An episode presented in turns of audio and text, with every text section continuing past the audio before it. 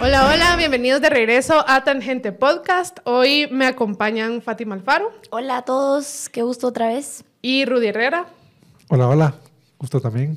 Y yo soy Lucy Rodríguez y antes de empezar eh, quiero hacerles un par de recordatorios. El primero es que por favor se suscriban a nuestros canales en YouTube y en Spotify y que nos sigan en redes sociales porque ahí ponemos pues noticias, pequeños clips de los videos que hacemos aquí en el podcast que son mucho más fáciles de compartir, ¿verdad? Si hay algo que les gustó del podcast es probable que puedan encontrar un clip que es muy fácil de enviarlo a amigos y amigas para que a lo mejor también se quieran suscribir a nuestros canales. O a tíos y tías en los grupos de WhatsApp y ahí también. recompartir. También, sí, sobre todo si es algún tema que, que dicen, ay, no, ¿cómo le explico esto a mi tía? Pues le pueden mandar su clip de Tangente Podcast. y luego les quería contar que después de vivir la emocionante experiencia de la Feria Internacional del Libro en Guatemala, la FILGUA, la aventura literaria no ha terminado, solo está comenzando. Bajo el concepto Continuemos nuestro viaje literario, invitamos a todos los amantes de la lectura a mantener viva la llama de la pasión por los libros y continuar explorando un mundo infinito de palabras, imaginación y conocimiento. Así que ya saben, hay 10% de descuento en todos los libros si se compran en las tiendas en zona 1 y zona 10. Hay tiendas Piedra Santa en Quinta Calle y en 11 Calle en zona 1. Y también hay envío gratis en la página web eh, www.piedrasanta.com y en redes sociales. Así que ya saben, si necesita libros, si quiere aprender más de qué es lo que pasa en el país o de cualquier otro tema que le llame la atención, pues ahí está Piedra Santa bueno, con estos anuncios podemos continuar. Eh, hoy queríamos empezar, la verdad es que no, no lo planeamos así, pero hay un, par de tweets o X's, ya no sé cómo se llaman, que nos llamaron la atención. Sí, no sé, ya nos fregaron el vocabulario. Creo que son posts, porque ya vi que retweet ya cambió a repost. Ah. Entonces un par de posts de X. Ajá, unos posts X. No, me rehuso, le vamos a llamar tweets. Hay un par de tweets que queríamos eh, traer a su atención. El primero fue hoy en la mañana pues una mujer eh, muy decepcionada de la Universidad Francisco Marroquín y de cómo la universidad eh, está tomando un giro a la izquierda. Y para demostrar ese giro a la izquierda, pues ella pone una foto del último día de clases que tuvo Daniel Herring en la universidad, donde él está sosteniendo un póster como este que tenemos aquí ese que dice marxismo o marxismo, o como quiera pronunciarlo. y, ese póster pues es muy icónico de Dani porque él lo tuvo en su oficina años, lo tiene en su casa, lo trajo aquí al set. Y yo creo que la señora pues, yo no sé si eh, por falta de conocimiento o por mala hazaña, estaba pensando que la persona retratada en ese póster es Carlos Marx o Karl Marx. Y déjenme decirles que no, este es un comediante llamado Groucho Marx, eh, que hacía cine en blanco y negro, de esa como comedia corporal que se hacía antes en el cine mudo, eh, divertida, chistosa. Les, les invito a, a buscar a Groucho Marx y ese es el personaje que por algún motivo a Daniel le encanta, el, el, juego de palabras entre marxismo de Karl Marx y marxismo como una broma, es como, es como decir me río del marxismo, no sé cómo explicarlo. Entonces así, tranquilos, si ustedes ya habían visto este póster en nuestro set, sepan que no es ningún tipo de llamado a convertir a la gente al comunismo opresor. también es como, o sea, como que lo, yo sé que qué chafa si tenés que explicar los chistes porque entonces ya no da risa. Pero, pero, si tuviésemos que explicar algo así, tendría que ver con como el comunismo se utilizó mucho tiempo como, o el discurso del miedo al comunismo como ese fantasma que, que perseguía, que iba a dar miedo, que, que ya venía, y todas las cosas que se usaron eh, para ridiculizar al otro bando.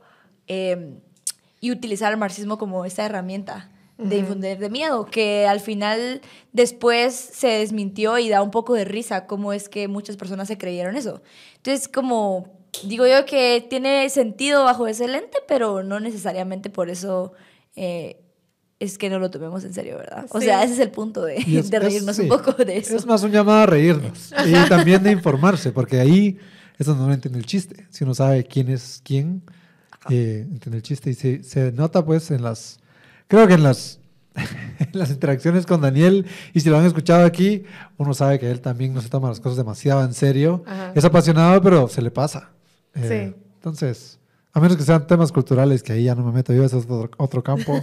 y cuál va a ser la mejor serie del mundo y temas con Arnoldo. la batalla entre Keanu Reeves y quién era el otro. Sí. Que, se estaban peleando. yo estuve aquí en esa conversación, no me recuerdo, pero ya se estaban peleando por dos actores. ¿Robert De Niro no? no, no, no, era... Ah, Harrison Ford y Keanu Reeves. Sí, que era el mismo personaje siempre.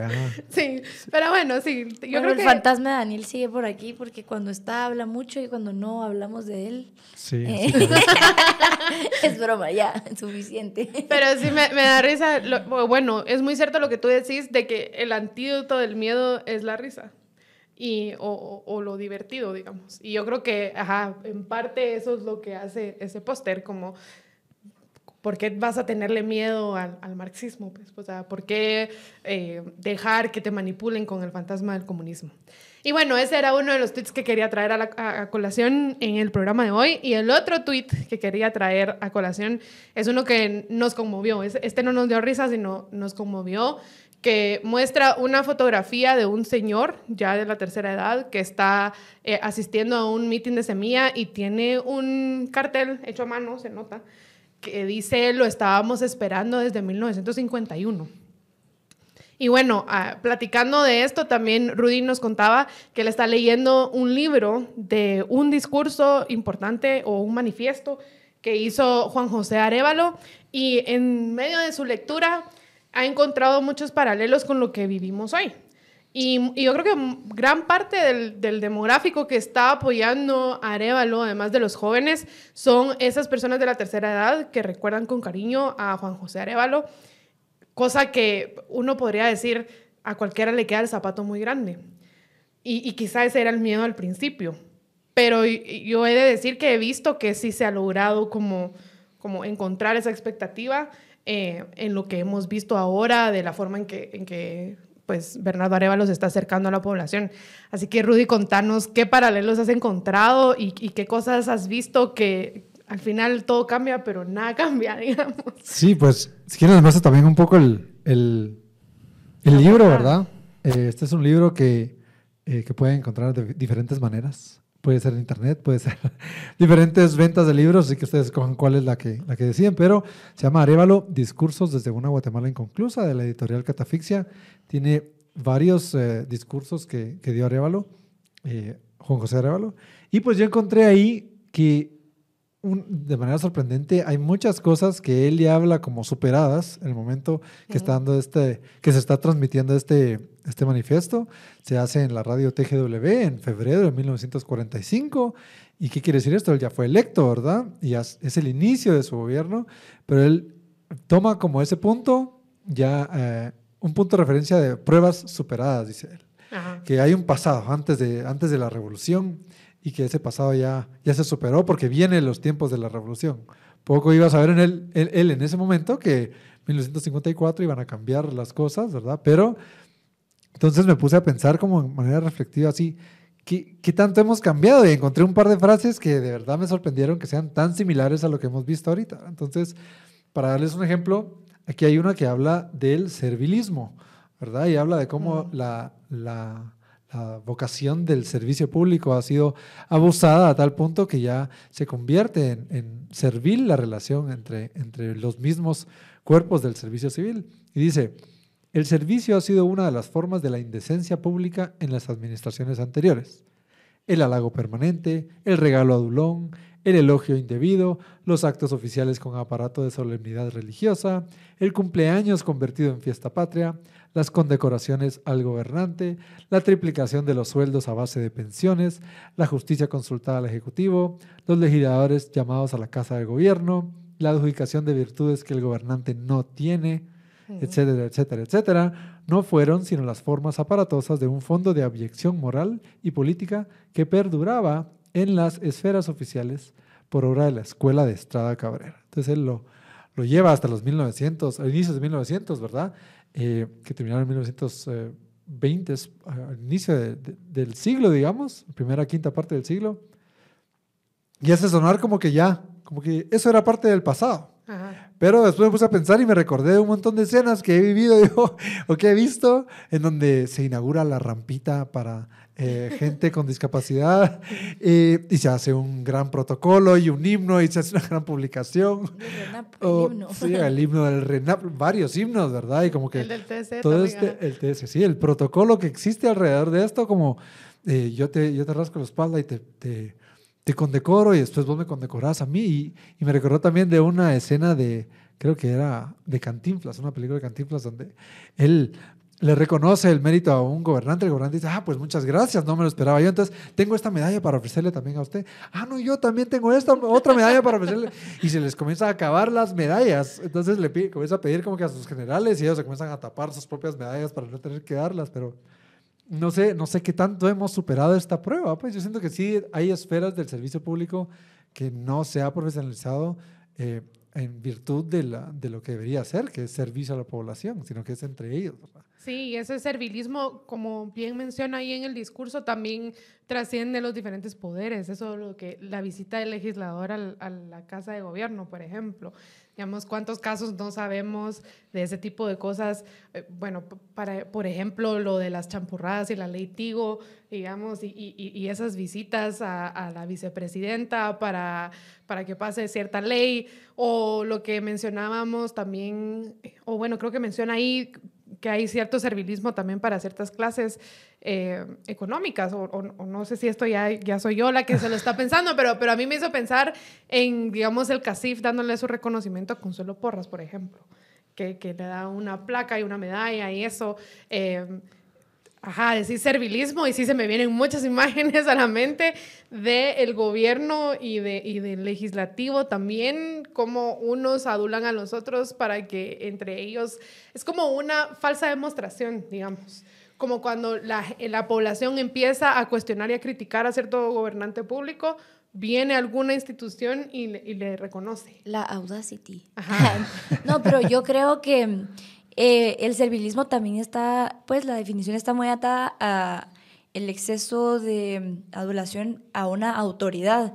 Y si nos ponemos a, a, pensar como que el hecho de que la, la, el sistema político, incluso económico, como, como decías, esté diseñado no alrededor de la meritocracia, sino alrededor, alrededor de la dedocracia, eh, de tener que caerle bien a la autoridad para entonces yo permanecer en mi puesto o para poder yo adquirir beneficios que tal vez ya eh, tendría yo por derecho o por mi competencia, no es posible por la, por la meritocracia, sino por otras vías, eh, tiene sentido esta, este servilismo, ¿verdad? Que también eh, lo vemos en el mercado laboral y eso tal vez Rudy nos podría ampliar más adelante cuando hablemos de las...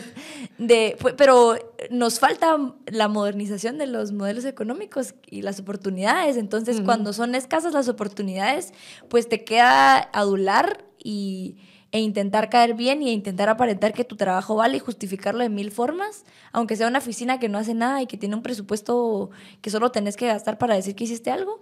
Eh, eso solo demuestra la falta de modernización del Estado, ¿verdad?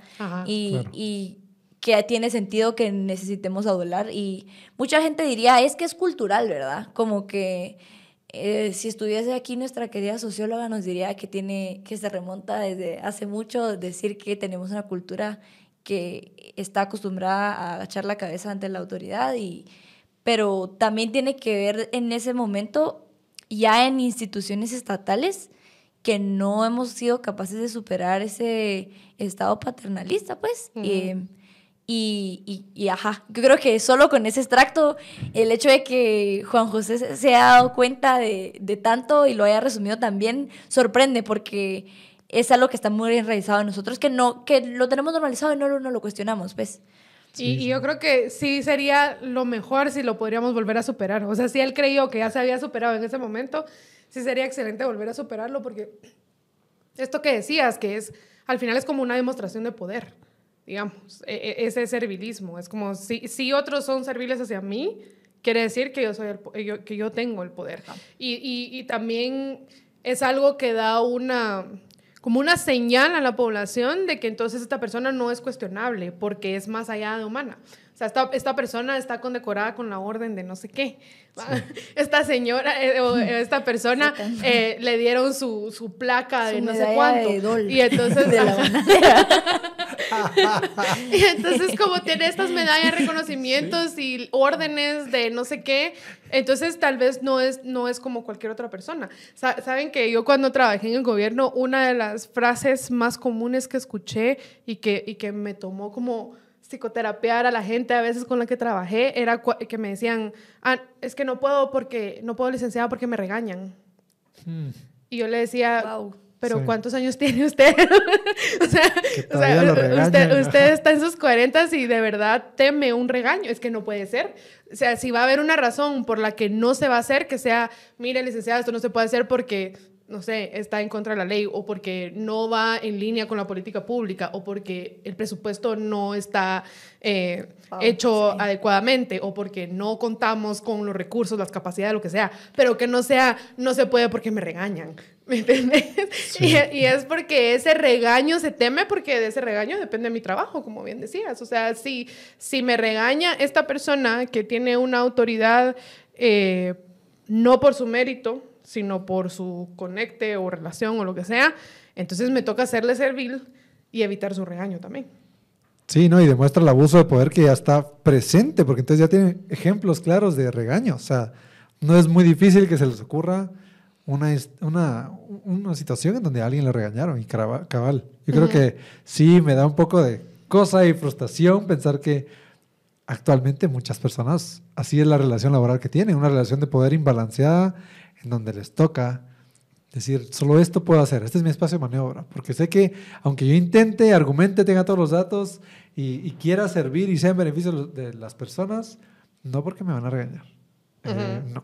Y existe también mucho como eh, enojo de parte del ciudadano hacia, ciertos eh, aparatos burocráticos por la ineficiencia que mucho de eso tiene que ver con que no se le empodera al servidor público para que haga su trabajo de cierta forma, sino está sujeto a, a, que no tiene creatividad para, para, poder explorar formas de cómo hacer su trabajo, sino así se ha hecho 20 años, así hay que hacerlo. Si usted intenta hacer algo nuevo, será regañado. Entonces, pero, eh, o sea, el ciudadano también lo percibe como incompetencia de las personas que que puede serlo también, pero está metida en un sistema donde eso no le permite. Y, yo creo que, que parte de, lo importante de discutir esto es que el ciudadano sea capaz de decir las reformas que hay que hacer no es cambiar a la gente o, eh, o solo decir vamos a cambiar de gobierno, se cambian las personas, o solo personas honestas tienen que llegar, que qué parte eso tiene que ver, pues, pero más como hay que cambiar muchas cosas en los sistemas. Hay que buscar reformas eh, que pensemos en el largo plazo para que no llegue eh, alguien y, y, nos venda un discurso de que las cosas ya cambiaron y pasen ya 40 años, 50 años y no hayan cambiado nada. Sí, que incluso esto puede ser también una, en inglés es cautionary tale, pero ¿cómo, cómo se dice? Como una historia de aprendizaje de la cual uno tiene que ser cauteloso, ¿verdad? Y en este caso, viendo a Bernardo, viendo las, encuestas, si es que él va a entrar a una situación similar, que no dé por superado nada, diría yo. O sea, que no cuente que solo porque ya se ganó la elección, algo ya cambió completamente. Hay muchísimo trabajo que hacer y si quiere sostener ese cambio, tiene que hacer. Igual, si es que Sandra Torres entra, pues también es lo, es lo mismo. O sea, no den por sentado, como han hecho otros presidentes anteriores, que porque les votaron tienen el derecho de hacer todo y deshacer todo y ya ganaron y ya ahí quedó y cambió, el tiempo cambió, Guatemala ya cambió. Y a la ciudadanía también, porque digamos, a veces pensamos como, ah, sí, esto se logró, fue una conquista del ciudadano, lo que sea, pero si no lo cuidamos, fácil se puede regresar. Digamos, es como, como la democracia, por ejemplo, que todo lo que se peleó y, y, lo que costó lograr una democracia. Eh, que, se construyó con mucha ilusión, porque si tú escuchas a la gente que te cuenta de esa constituyente, de cómo la gente fue a votar eh, por sus planillas y todo el mundo estaba atento a lo que iba a pasar con esa constituyente en la primera elección, en la era de democracia, pues siempre cuentan esa historia como con mucha ilusión y esperanza que tenía la población. Pero viendo el retroceso democrático que ha habido en los últimos años, te das cuenta que si no lo cuidas, muy fácil lo puedes perder. Sí, sí. Pues mire, encontré otras cosas, si les interesa, podemos seguir. Pues, tengo, tengo opciones. para mucho el, servilismo. tengo opciones. Eh, hay una libertad de opinión, una de economía y una de eh, religión. ¿Cuál prefiere? Empecemos con libertad de opinión. Libertad de opinión. Bueno, pues eh, hay que considerar el momento en el que estaban, ¿verdad? Que venían de una dictadura de Jorge Ubico, después entra Ponce Baides, entonces muchas de las libertades estaban restringidas bajo esas Entonces él viene a opinar sobre la libertad de opinión específicamente y dice, eh, bueno, dice, absoluta libertad de opinión sobre todo. Así es como comienza esta sección del párrafo. Pero más adelante dice, pero la libertad de opinión no supone la libertad de calumnia ni la libertad de injuria. La opinión a que se refieren las leyes es a una reacción natural ante un acto producido, ante un hecho objetivo. Eh, bueno, continúa diciendo más cosas, pero esa es la parte clave que libertad de opinión no supone libertad de calumnia ni libertad de injuria. Y después da unos ejemplos. Dice, la calumnia ha venido a constituir por eso el arma natural de ciertos partidos políticos. Así dijo el poncismo, ¿verdad? Ponce que yo había utilizado un doble pasaporte al salir de la Argentina. Así dijeron ellos mismos, que yo traía dinero nazi. Así han afirmado los herederos del poncismo en nuestros días que la misión Toriello había ido a Washington por orden mía para obtener dinero en los Estados Unidos. Y después se dedica un poquito a aclarar cómo estas cosas pues, eh, eran falsas y el tiempo le dio la razón que era pura calumnia, ¿verdad? Y me puse a pensar, bueno, ¿qué tan distante estamos eh, en términos de, el, uso de la desinformación como arma eh, política, ¿verdad?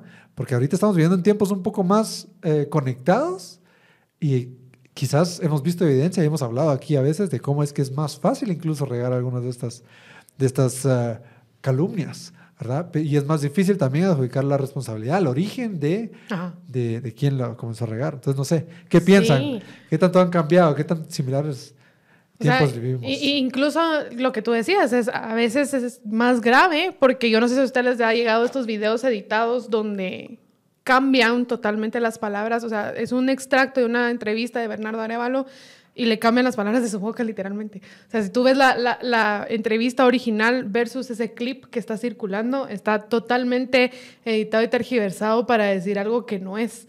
Me da lo del pasaporte, porque también esa es la otra, otra de las mentiras que ahí sí se puede dar definitivamente en el origen, porque la misma Sandra Torres es quien lo ha dicho, de que Bernardo Arevalo no, no debería poder ser presidente porque nació en Uruguay. El uruguayo, dice. Ajá. Despectivamente, ¿desde cuándo nos caen mal los uruguayos como sociedad? No sé. a mí me caen muy bien los uruguayos. También. son una nación muy civilizada, la verdad. Pero sí, suponete, incluso al punto que o sea, lo que tú decís, a veces es difícil dar de dónde vienen, pero otras veces ya el descaro. Hoy en la mañana circulaba un video en el que la misma Sandra Torres en un meeting con micrófono en mano viene y dice que en semillas son afeminados y todos son una partida de huecos. Esas son sus palabras. Yo no sé si quizás Sandra Torres eh, se fue a tomar y no, y no tomó su Paris Smart. y entonces todavía estaba bajo efectos del alcohol para que usted no le pase. Recuérdese que antes de tomar se puede tomar su Paris Smart, que le ayuda a metabolizar los efectos del alcohol en el hígado y evita los molestos efectos de la resaca para que después no esté diciendo palabras que no tiene que decir públicamente. No llega el trabajo así, desastres.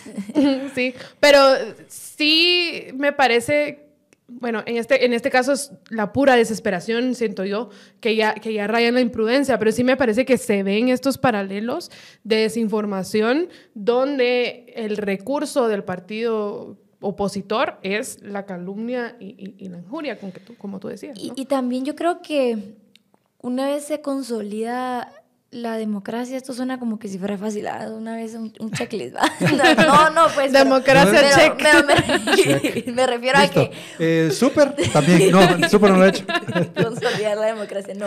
Pero nos vamos acercando a la consolidación de instituciones más democráticas y tenemos partidos más institucionalizados, como que se va dignificando un poco el el actuar político, la política, el servicio político y parte de, reconocer y, y, promover ese actuar político es entender como el fair play, que no queremos una política en donde parece cangrejos, que querés, alguien va haciendo algo bien y te lo querés bajar a como de lugar, como que eh, juegos, no querés juego sucio. Y tal vez estamos muy acostumbrados a eso, em, de deslegitimar al otro, pero en, el deporte lo vemos muy bien, como si de verdad quieres competir con el otro, tenés que aceptar al otro, reconocerlo y, legitimarlo, pues. Y ser mejor, o sea, ser mejor, no hacerlo peor a él, sino ser mejor uno. Y como que eh, a mí me gusta mucho el CrossFit, pero había un, un, uno de los mejores de todos los tiempos que decía, yo quiero que mis oponentes estén en el mejor estado físico que han estado, porque cuando yo les gane, quiero entonces demostrar que soy lo mejor que pude hacer. No quiero que los otros estén lesionados o que no hayan logrado, o se hayan levantado de mal humor, lo que sea. Como que si te voy a vencer, que sea en el mejor estado en el que puedas estar y entonces que gane el mejor, literalmente. Y yo creo que eso es algo que no, nunca hemos probado en Guatemala dentro de nuestra política que creemos que no merecemos. Pero si nosotros... Eh, vemos afuera, en otros, en otros países, como que el servicio público está más dignificado. Si alguien te dice que trabaja para el Estado, se, la gente le, tiene cierto respeto, cosa que no tenemos acá, pero viene desde eso, como que acostumbrarse a, la, a competir de forma chuca, pues, como, le, como diríamos coloquialmente. Sí, uff. Bueno, pues si quieren pasamos al otro espérame, o no sé qué decir. Yo todavía tengo aquí unos comentarios. porque, porque, porque, sabes que ahorita que mencionabas esto, y qué torpeza la de esos asesores políticos. porque realmente a quién le gusta y quién celebra el juego sucio.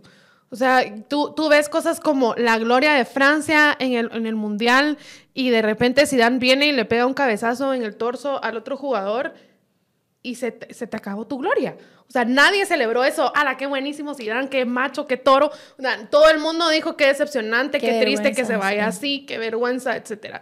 Tú ves, por ejemplo, en el tenis, cuando hay una pelota que sale, pero el, el mismo jugador al cual no le favorece que salga la pelota, antes de que el otro haga challenge, dice, si salió y lo reconoce, la gente le aplaude. O sea, cuando la gente juega limpio, la audiencia aplaude.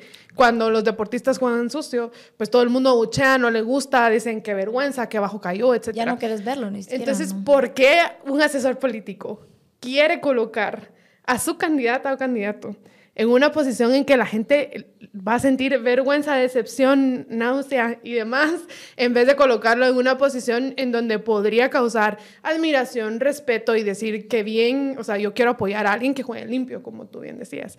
Eso una cosa. Y luego también eh, el peligro que yo veo eh, en, este caso, y bueno, me imagino que algo así pasó en tiempos de Arevalo también, que mucha de esta campaña negra o de esta mal utilizada libertad de expresión, porque es libertad de calumnia o de injuria, digamos, em, afecta ya a grupos poblacionales. O sea, decir que, que Sandra Torres venga y piense, que diga, que digan en una tarima que son afeminados y son huecos, etcétera, y que ella piense que eso es algo que no le va a afectar a los homosexuales. Eh, o sea, ahí hay un peligro. El decir ser homosexual está mal eh, o, usar eh, la homosexualidad como un, como, como un instrumento de odio, como decir, uy, no, huyamos de esto. O la diversidad de familias también. Ah, sí, la familia de, de papá y mamá y nada más. ¿Y qué pasa con las familias que solo tienen mamá? ¿O qué pasa con las familias en que hay, no sé, una segunda esposa, un segundo esposo? o sea, ¿qué pasa con todos los otros tipos de familia? Eh, y bueno, también, ¿por qué no, verdad? Aunque en Guatemala aún no es legal, pero ¿qué pasa con familias homosexuales? Pues ellos también vienen de una familia, como dijo Aldo Dávila aquí el otro día, ¿no? Eh, el hecho de usarlos como un eh, blanco de ataque me parece sumamente peligroso, en especial porque no toda la gente se toma la molestia de después verificar y decir si esto es cierto o es falso o si esto es correcto o incorrecto. Hay una película que se llama The Doubt, que es algo ya viejita, donde sale Meryl Streep y Philip Seymour Hoffman, que trata de algo nada que ver, pero, pero hay, un, hay una escena, o sea, trata como de un caso de pederastía en la iglesia y todo, es muy buena la película. La duda. La duda, esa. Ajá, y hay una escena en que este sacerdote, Philip Seymour Hoffman, está, eh, sabe que empiezan a sospechar de él Y entonces quiere hablar acerca de los rumores en su homilía del domingo. Y entonces está dando su homilía del domingo y cuenta como que esta pequeña fábula moderna y dice que hay un sacerdote que está confesando a una señora. Y entonces la señora llega y le dice, padre, eh, mi pecado es que eh, estoy chismeando, pues estoy hablando rumores, cosas malas de la gente y todo. Y entonces el padre viene y le dice como, ah, bueno, esto está mal, lo que sea. Y entonces ella le pregunta cuál va a ser mi penitencia. Entonces el padre le dice, quiero que agarres una almohada y subas al techo de tu edificio de, apartamentos y rompas la almohada y dejes que todas las plumas salgan con el viento, digamos. Y entonces la señora vuelve y le dice, padre, ya lo hice. Y ya tengo mi absolución y el padre le dice, no, ahora tenés que ir a buscar todas las plumas. Y entonces el padre, la, señora le dice, padre, pero eso es imposible. Y bueno, el, personaje viene y explica que eso es lo que pasa con los rumores. O sea, es imposible buscar cada una de esas plumas. Es imposible buscar a cada una de esas personas a la que le llegó la calumnia o la injuria y corregir y decirle, no, mira, esto que tú creías es falso. Esto, esto es fake news o esto es campaña negra a qué hora encontrás a cada persona a la que impactó ese pedazo de información, digamos. Sí, gran, gran analogía. Ahí les voy a buscar la escena y se los voy a mandar. sí, sí, es buenísimo. No, de hecho yo de crianza católica sí sabía que es, es así como, o sea, escuché muchas veces ese pecado. Ese pecado, ajá, más en colegio de mujeres, ya se imaginarán. Los chismes vuelan. Eh, pero sí era cosa seria, pues. O sea, uno se le tenía miedo a. A chismear. Sí, ajá, en mi, en mi caso sí. Y de cierto modo, cuando uno es adolescente, como que. Eh, sí se tiende, como que le importa mucho si alguien está chismeando de uno. Entonces, como que nos protegió de muchas de, esas, de esos dramas. Yo crecí en un colegio donde, a pesar de que éramos colegio de mujeres que se dicen que es muy dramático, pues no hubo dramas. Y tal vez eso ayudó, así que tal vez nos conviene un poco tenerle miedo a chismear. y, eso, y eso que hay diferentes chismes, a campaña negra y calumnia y, demás. Sí, dedicar esfuerzos en más grave. inteligencia artificial para recrear la voz de Bernardo Arevalo diciendo eh, malas palabras en contra de Sandra y así. sí. sí. No, hay, hay, niveles. hay niveles. sí, hay niveles. Y la tecnología nos presenta este, este debate. A mí me encanta Black Mirror, ¿verdad? Entonces, ah, la, la, el desarrollo de la nueva tecnología te presenta debates que no tenías antes. Y uno de ellos es esto, toda la posible modificación. Las siguientes elecciones vamos a ver posiblemente todo esto de los uh, deepfakes, ¿verdad? Ya implementados más profundamente. O si no es que las vemos en las elecciones de otros países. De otros como, países, sí. sí, no sé. Entonces eso me pone a mí como que a preguntarme, puchica, ¿qué tan, qué tan, eh, o dónde, dónde trazamos la línea para la regulación de esto? Porque no podemos dejar completamente ese libertinaje, ¿verdad? Eh, pero interesante que le tocó también aclarar eso a, a Bernardo, a, digo, a Juan, José. sí. Pues bueno, el siguiente tiene algo que ver con, con, la religión, ¿verdad? En un país bastante católico en ese momento, pues eh, él tenía que venir y reconocer un poquito la historia de cómo es que el, catolicismo había abusado de ciertos momentos de la historia guatemalteca, pero que de todos modos se había logrado encontrar un balance en donde la libertad fuera, la libertad de culto fuera lo que marcaba la nueva regla. Entonces él, eh, en su discurso, ya pasando al tercer, el, tercer, ejemplo, me emociona y se me... Se me dale, dale, dale.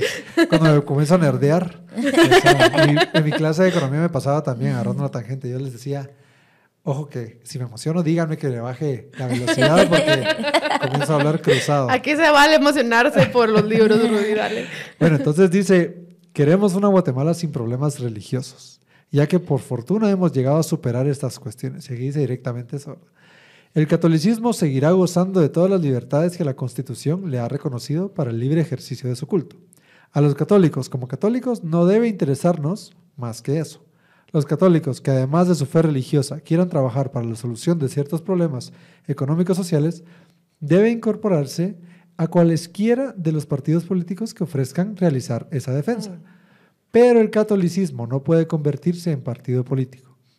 Y el que quiera intentarlo estará confundiendo el catolicismo, doctrina religiosa para la salvación de almas, con la política, doctrina económico-social para la conducción de los pueblos. Entonces hace una distinción clara de de religión y actividad eh, político-partidaria, ¿verdad? Pero no las, no las desliga completamente porque dice que las personas, incluso como él, porque él dice como nosotros, ¿verdad? Debemos encontrar espacios. Entonces, no sé, yo he visto ahorita en el discurso reciente mucho más eh, eh, claramente una agenda orientada a, la afinidad religiosa, ¿verdad? He visto a, ciertos personajes de la iglesia evangélica, eh, pocos, ¿verdad? No la mayoría, pero un par de ejemplos en donde están, están tomando un protagonismo que no habíamos visto, yo no había visto antes y que creo que no es lo deseable desde mi punto de vista de un Estado que promueve la libertad de culto y un Estado laico que permite que cada quien crea en lo que quiera, pero que no se haga ley a partir de doctrinas religiosas. Entonces, no sé qué, qué les parece a ustedes. ¿Creen que hay similitudes, hay diferencias? Lo que sí es que es católico solamente y, y no evangélico, ¿verdad? Eso se ha cambiado. Eso veo esa diferencia como muy clara, pero de todos modos sigue la religión ahí. ¿Qué piensan? Pero sí hay un patrón. Suponete, ahorita más inmediato me hizo pensar en esas gigantografías donde dicen los cristianos somos no sé qué. Ah, de la eh, iglesia de Satán o no sé qué. que dicen, ajá, como los cristianos estamos en contra de la iglesia de Satán, que tiene influencia en redes sociales, algo así dice. No, pero hay otra, hay otra que dice algo así como, los cristianos queremos, eh, algo así como familia de papá y mamá, eh, los cristianos estamos en contra del aborto, y este, este tipo de cosas. Pero también cosas como el hecho de que el vicepresidenciable de Sandra sea un pastor evangélico o que haya un diputado que es hijo del el pastor de las iglesias de o algo así. realmente no sé mucho yo de, de, las iglesias protestantes en Guatemala, entonces si, si me equivoqué de iglesia, perdón, pero sí me, me hizo pensar en cómo sí se está haciendo una instrumentalización política de la religión, eh, en especial desde el lado de, de las iglesias protestantes.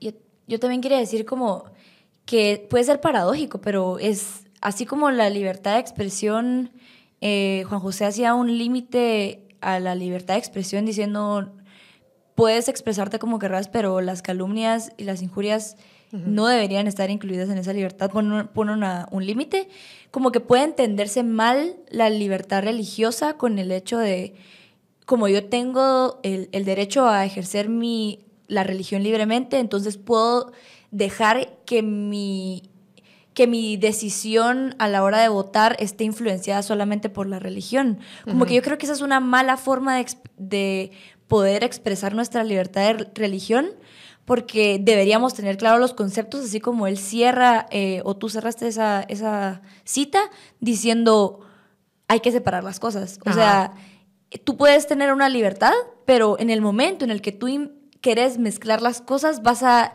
coartar la libertad de alguien más. Entonces, ahí es donde está el límite de la libertad, que muchas personas, eh, cuando empezamos a, estar a favor de la libertad, confundimos. Y así como él bien hacía el ejercicio del límite, aquí también hay un límite. Pues, o sea, sí puedes ejercer, puedes ser muy religioso, pero hay que aprender a separar las cosas porque eso nos afecta a todos. Y creo que hay que poder encontrar puntos en común con personas que no comparten la religión, pero sí comparten otros valores. Entonces, uno debería poder argumentar por qué está en contra del aborto, o por qué está a, favor de ciertos derechos eh, específicos por los que uno aboga. O sea, uno debería poder encontrar... Eh, esa forma de comunicarse con alguien y que no sea la religión el punto de contacto, sino que la razón eh, y la convivencia y algunos valores que, como que son el norte o el horizonte al que ambos queremos llegar ahí y por eso para llegar ahí yo creo que mi ruta es esta y, te digo los argumentos y los datos y, y, busco ejemplos, pero si es puramente religiosa la forma en la que yo intento conectarme con otras personas,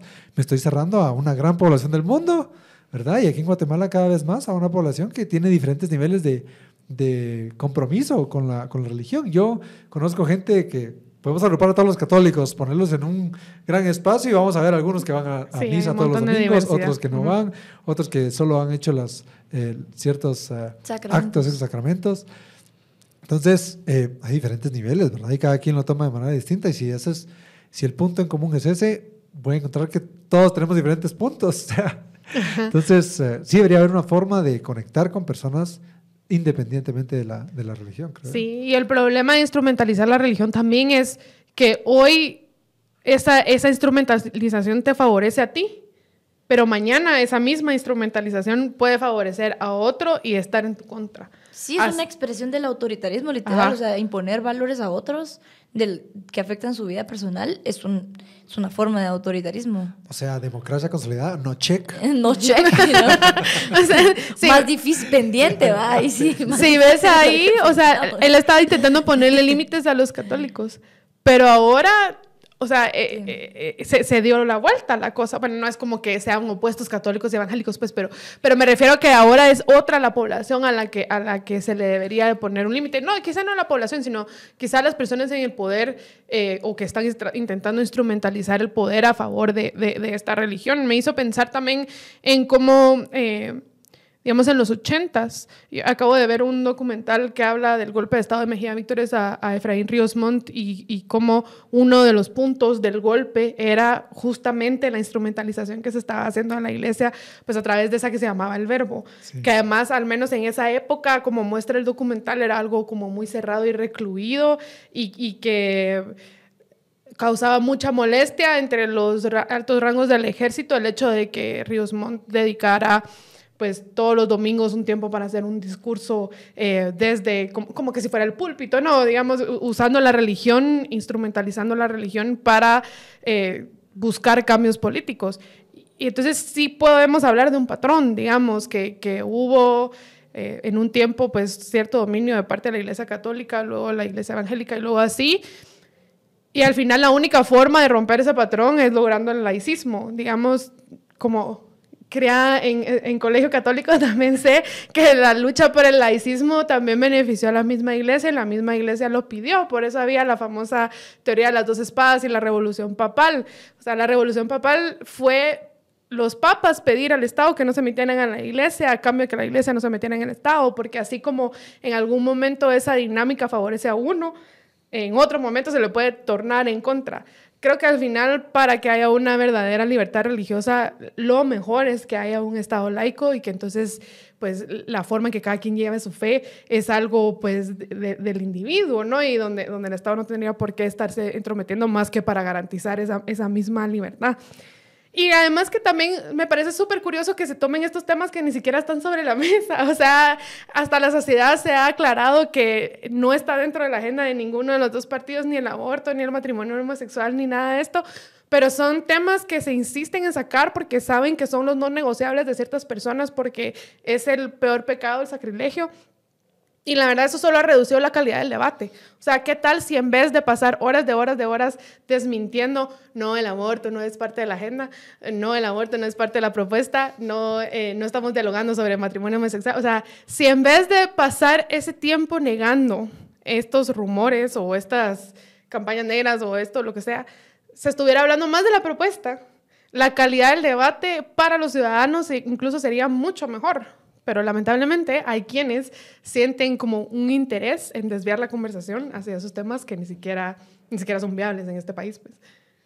Sí, creo que tal vez sí es, eso, ¿verdad? Despierta una reacción y entonces por eso le siguen, siguen estimulando esa parte de la sociedad. Pero yo sí, yo creo que igual yo reconozco, yo crecí en una casa ah, católica con valores católicos y hasta el día de hoy llevo muchos de esos valores, pero no creo que debería ser impuesta por mí. Y ahí es donde creo que mis papás y el colegio que fui, que es un colegio laico, no fue un colegio... porque siempre lo aclaro porque no sé suficiente de religión, yo no tuve clase de religión, pero iba a, al Cejusa, ¿verdad? Y todos jugábamos fútbol los, los domingos y, o sábados domingos. Y desde niñitos, antes de jugar fútbol, uno tenía, tenía que recibir catequesis. No importa de qué religión fuera uno, uno entraba ahí jugaba fútbol después de haber escuchado una catequesis breve. La mayoría de las catequesis eran muy, muy de, sentido común para niños, ¿verdad? Entonces no era endoctrinar, sino era decir, miren, solidaridad, como su equipo, cuando se cae su compañero, ustedes, o sea, como que lo asocian a cosas que son más universales y creo que ese es el éxito de muchas de las moralejas religiosas que hay, o muchas de las historias de, de, diferentes eh, escritos religiosos que al final tienen una, eh, una enseñanza o una doctrina, no doctrina porque suena muy mal, pero una forma de actuar, una regla de oro que uno puede utilizar en su día a día. Yo creo que sí es, es valiosa tenerla, pero creo que también las instituciones socioculturales, sociopolíticas específicamente, se pueden construir un proceso similar, pero tienen que ser completamente inclusivas. O sea, tienen que ser universalmente inclusivas. Y ese es el reto, creo. pero sí es, algo que me puso a pensar. Si les parece, falta, pasamos falta a la economía, que ahí sí no nos van a dejar hablar. pues miren, aquí aclara algo que eso sí me sorprendió bastante. Eh, y voy a decir una cosa antes de, de, lo que me sorprendió, pero sí tenían un modelo que dice que la agricultura y la educación eran los dos ramos en donde Guatemala había estado huérfana. Entonces reconocen la agricultura en ese momento como un modelo de desarrollo en donde tal vez de ahí nace la idea de justificar una reforma agraria, ¿verdad? Ahorita creo que no estamos en tiempos similares en donde nadie en las propuestas ni de parte de Sandra Torres ni de Bernardo Arevalo se esté promoviendo la agricultura como un modelo de desarrollo, pero sí la educación. Entonces, hay similitudes, pero hay diferencias. Y lo que sí, eh, y aquí viene la sorpresa, lo que sí dice es que no es el modelo que se está buscando, un modelo en donde el gobierno es una fuente de empleo y lo asocia con el servilismo. Eh, Mira qué poco socialista. Y eso que él se calificaba el mismo socialista. Él se autodeterminaba socialista. Y parte de este discurso, él, dice por qué él se ve socialista. Salió más capitalista de derecha de lo que me hubiera imaginado. Pues, pues, es que él dice que se ha, se ha abusado de ese, de ese rol del Estado de contratar a las personas y ofrecerles empleo. Entonces también cae en este servilismo anteriormente, ¿verdad? Aquí estoy haciendo un poquito de conexiones yo, pero eh, él dice... Eh, se acabó ya la época de los gobernantes omniscientes que todos sabían y que en todo eran genios. Mira, qué hayekiano. o sea, así, antiplanificación central Exacto, y todo. eso. Esto sí es una revelación no, para mí. Sí, esto está genial porque cualquier orientación de izquierda en el eje económico te dice que hay que planificar más desde el gobierno porque es el que más sabe, más información tiene y mejor capacidad tiene de orientar todos los recursos para hacerlos eficientes, ¿verdad? Pero aquí está diciendo, no, se acabaron esos tiempos, no venimos a decir cómo se tiene que organizar la economía. El conocimiento disperso, me encanta. La verdadera labor, aquí continúa Juan José, la verdadera labor gubernativa es más bien la de coordinar en la mejor forma posible los bienes y las fuerzas que integran la nación, a modo de un consejero o de un regulador de las capacidades ajenas. La propia capacidad del gobernante se demostrará precisamente en la pericia de esa regulación. Básicamente, él viene a haber, de, haber dicho que eh, no le corresponde al, al, gobierno generar ese empleo. Es las empresas, es la innovación, es la gente, es mm. la producción que viene de otras personas que tienen mejores capacidades para innovar, para producir. Y lo que hay que hacer es saber regularlas. Ley de competencia, ¿le suena? A la gran que estaba pensando. Visionario. Ahí está. Sí, entonces, no, entonces, ¿verdad? Hay muchas cosas en común que tenemos con esos tiempos. No el modelo de desarrollo, pero sí en, en, el discurso, pues.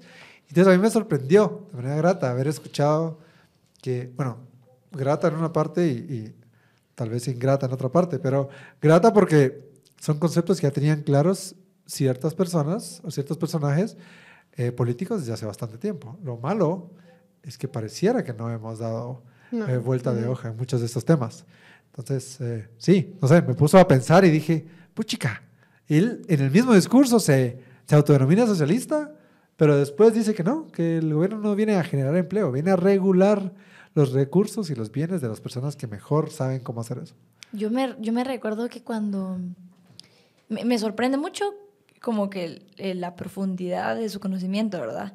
Y, y, yo me recuerdo que cuando yo estaba estudiando ciencias políticas al inicio, yo decía, a la gran, ¿será que toda esta gente se hace la imbécil? O, o, es mala, ¿va? O sea, como que me refiero a, me refiero a que... Solo se hace. O sea, me refiero a que, por, porque si las cosas no, no son, yo sé que no son obvias, pero tienen los recursos, estudian, se, se postulan, eh, tienen organizaciones dedicadas a eso. O sea, como que otros países han hecho, otros países proponen, ayudan. O sea, hay, hay cosas que se pueden hacer, identificar ese tipo de problemas no es, el, no es el problema en Guatemala. O sea, identificar los problemas, ya estamos sobrediagnosticados, ¿por qué no se hacen las cosas? Y la respuesta de, de, todos es la voluntad política. Y tenía un profesor que siempre nos decía como, miren, la voluntad política son mamadas. Y de hecho, Sandra Torres abre su plan de ah, gobierno diciendo literalmente, lo que hace falta en Guatemala es voluntad política. Y hasta cierto punto dice uno, bueno, tal vez sí, pero el problema de acción colectiva, de coordinar a todos hacia una misma meta, definir la meta y definir las métricas de cómo vamos a actuar, tal vez eso es lo, difícil, pero yo, o sea, él lo tiene identificado y muchos eh, políticos hoy eh, o, o, personas que no necesariamente optan a cargos públicos, pero hacen apoyo técnico, lo tienen identificado, pero es importante que reconozcamos entonces la, la malicia detrás de que eso no se lleve a cabo. O sea, no es coincidencia que, que, no nos hayamos puesto de acuerdo hasta ahora para avanzar desde esos tiempos hasta ahorita, porque no han cambiado las cosas. Es porque hay personas que les conviene que no cambien. O sea, y, y dar... Eso no te lo enseñan en la universidad, ¿verdad? Eh, lo, lo aprendí yo en, en un par de trabajos que tuve que dije, ah, bueno, ¿verdad? En la teoría esto se ve muy bien y la gente lo sabe. O sea, la gente lo ha estudiado. Eh, ha leído seguramente a Hayek también, pero no les conviene que eso pase.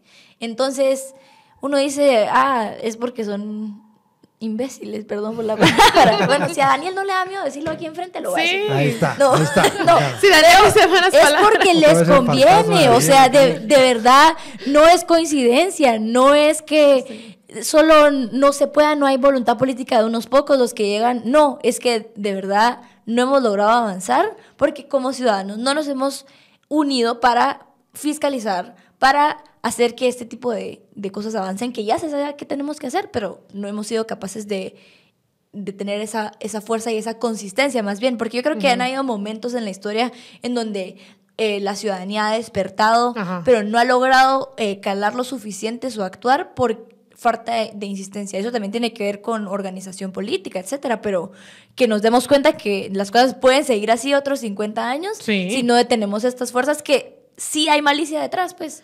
Sí, eh, sí, es, es, un abandono deliberado. Y de hecho, por ahí hay un episodio que hicimos con Rudy y Félix Alvarado, eh, que él es autor de este libro, Ensayos desde un estado perverso, que esa es su tesis. Sí, que, lo, entrevistamos que, la, fíjese que... Ajá, la perversión, e, ese estado perverso es porque deliberadamente ha sido abandonado. Eh, porque deliberadamente eh, ha sido inepto, digamos, y no ha desarrollado esa capacidad de Estado.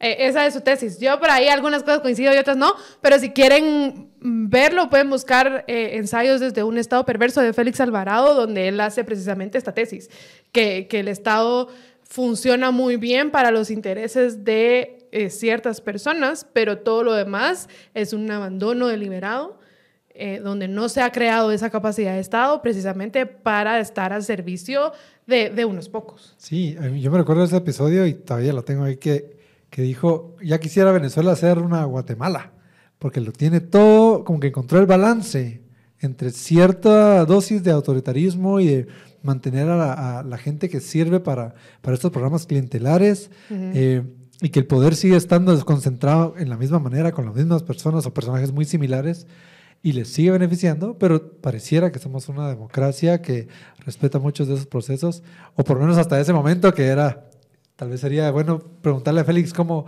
cómo lo ve ahora, ¿verdad? Si es que con los resultados ha cambiado su, su parecer, pero sí me recuerdo de eso. Y creo que al final, lo que tú decías, todos perdemos de eso. Incluso Sandra Torres le iría mejor si la gestión que, que, hubiera tenido antes su gobierno, si hubiera, o no su gobierno, el gobierno de Álvaro Colón, donde ella se quiere acreditar muchas de esas cosas, eh, o sea, ella tendría más de qué presumir, si hubiera logrado más cosas, si de verdad hubiera hecho cambios, si hubiera puesto ese checklist, ¿verdad? Como un montón de cosas que sí se superaron.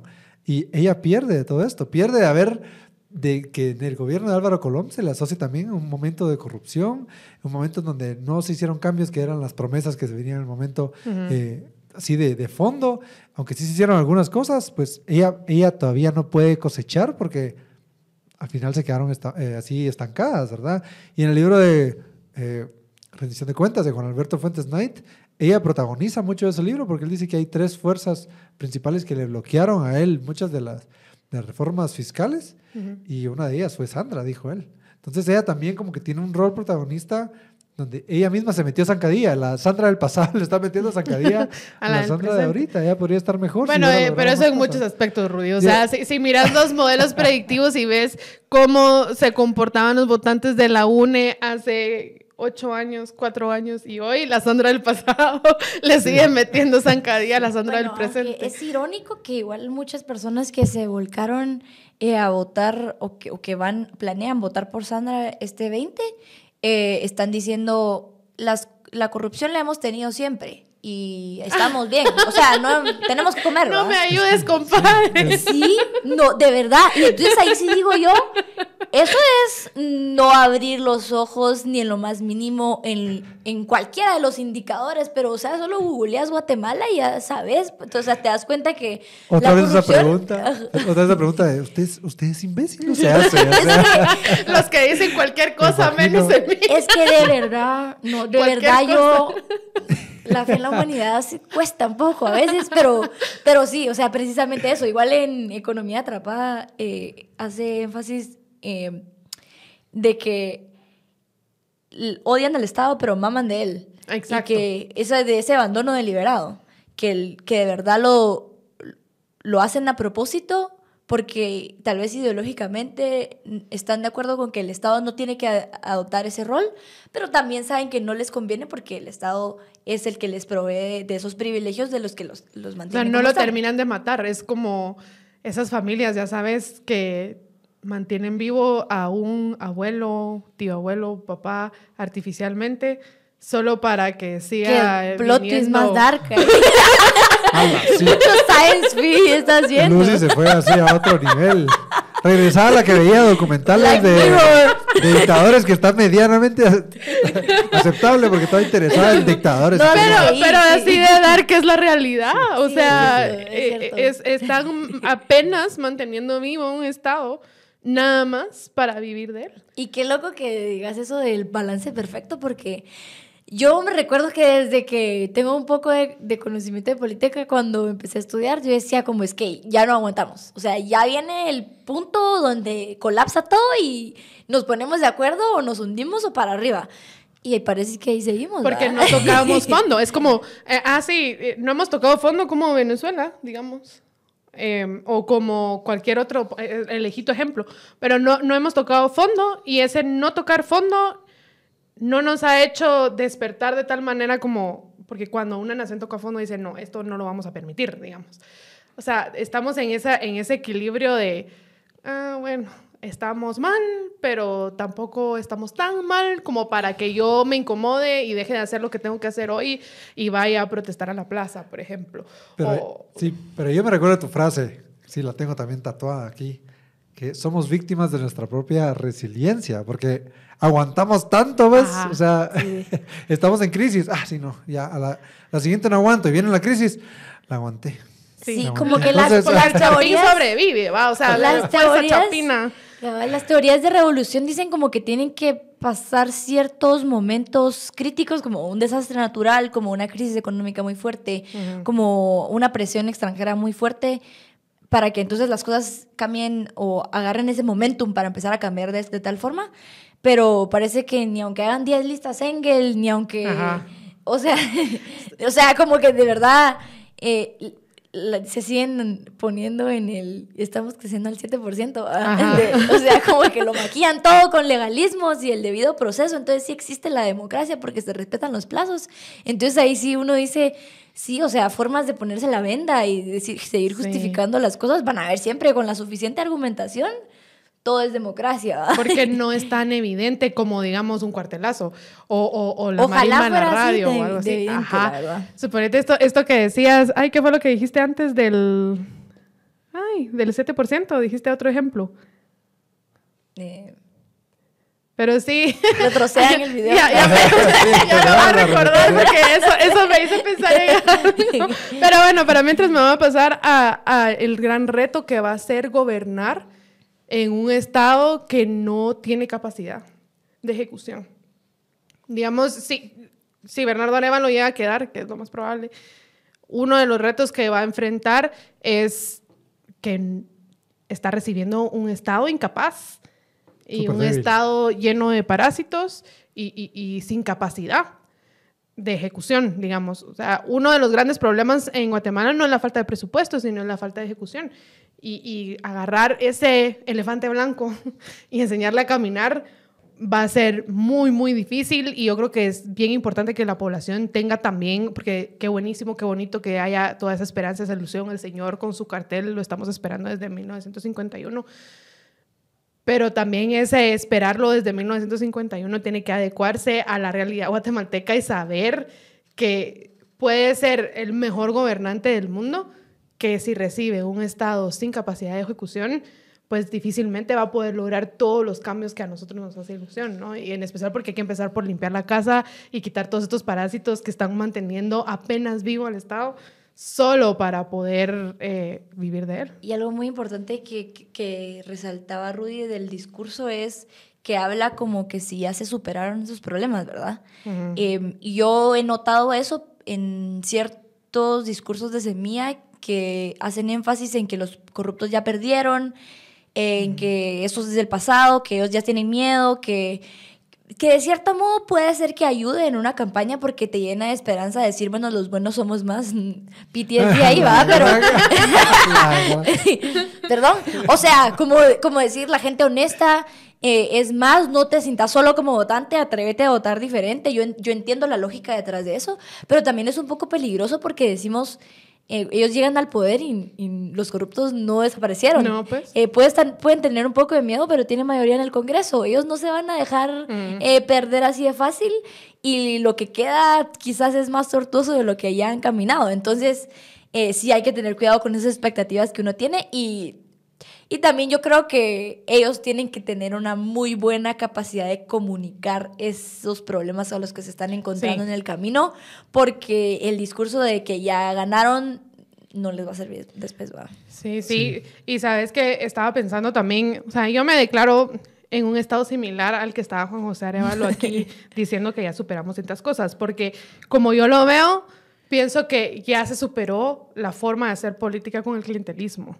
O sea, si alguna de las muchas cosas que podemos leer con los datos que hay hoy sobre las elecciones es que el modelo clientelar caducó, o sea, fracasó por completo. Eh, en, cuanto a presidentes, me refiero. pues quizá, quizá no en cuanto a diputados y alcaldes, eso es otro rollo, pero al menos en cuanto a elección presidencial. Pero a la vez no quisiera dormirme en mis laureles y decir, ah, sí, ya caducó el modelo clientelar para la presidencia, porque así de fácil en cuatro años se puede digamos, es como una hierba que vuelve a crecer, no sé cómo decirlo. sí. Sobre todo porque hacer un partido cascarón con modelo clientelar es fácil. Es o sea, solo necesitas gente sin vergüenza y dinero. Y eso hay y, abunda.